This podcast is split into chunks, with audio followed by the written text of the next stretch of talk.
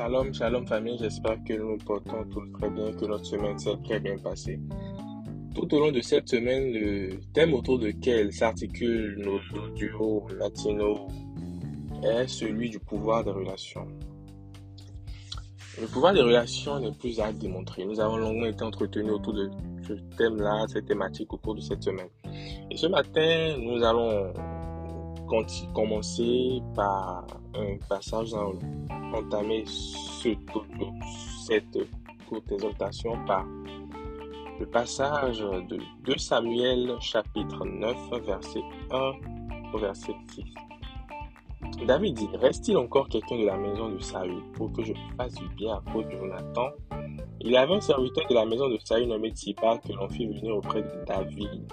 Le roi lui dit, es-tu Tiba Et répondit ton serviteur. Le roi dit, n'y a-t-il plus personne de la maison de Saül pour que je lui envers lui de la bonté de Dieu Et Tiba répondit au, roi, pardon, il y a encore un fils de Jonathan perclus des pieds.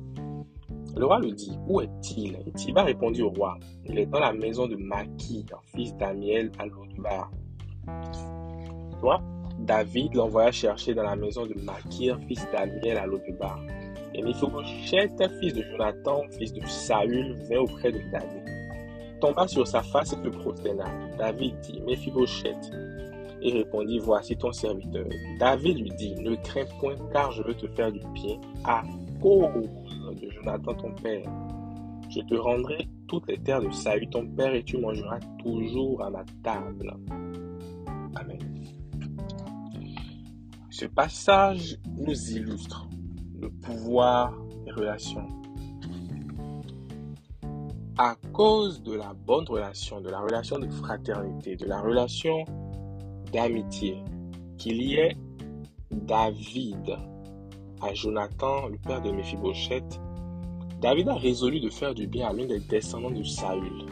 Malgré la persécution dont il a été objet de la part de Saül, parce que le fils de Saül, Jonathan, avait de bonnes relations avec lui, était, en avait des relations d'amitié, de fraternité avec lui, il a voulu faire du bien à un descendant de Saül.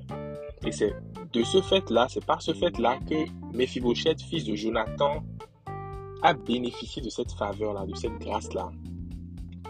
Donc le pouvoir des relations n'est plus à démontrer. Nous savons que par les relations, nous pouvons soit avoir des faveurs, soit à cause des relations, nous pouvons emprunter des voies, traverser des situations désagréables, très désagréables. D'ailleurs, la Bible dit que les bonnes, les mauvaises relations corrompent les bonnes mœurs. Tout ça pour illustrer, tout ça pour expliquer que la, les relations peuvent avoir une influence majeure sur la vie d'une personne.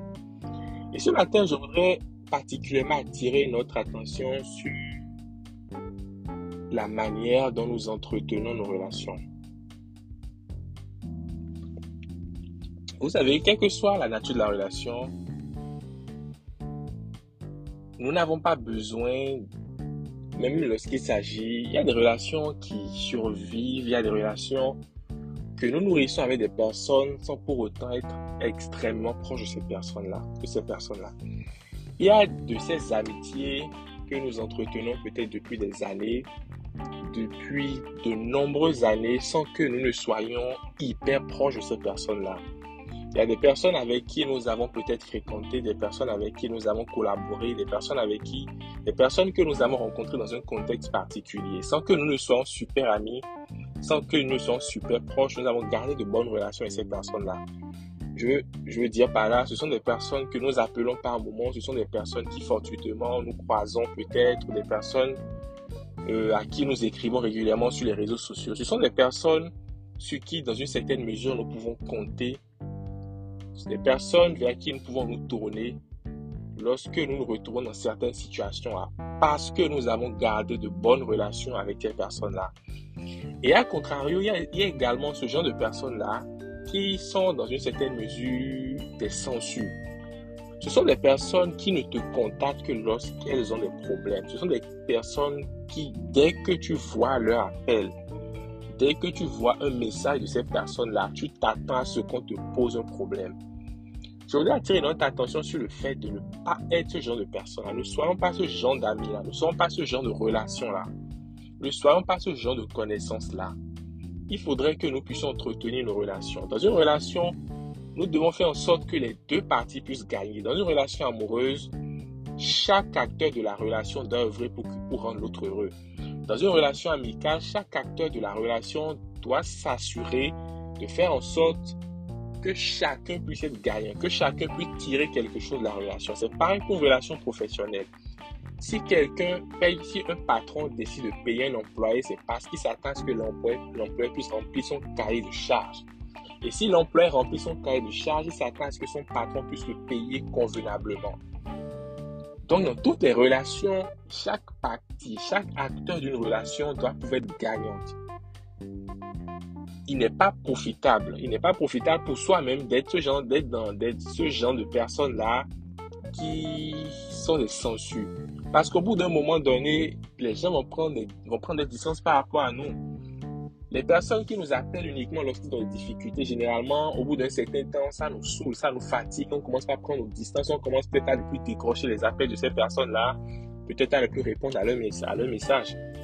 Donc ce matin, je voudrais encourager quelqu'un, je voudrais amener quelqu'un à comprendre l'importance des bonnes relations, l'importance d'entretenir de bonnes relations avec les gens.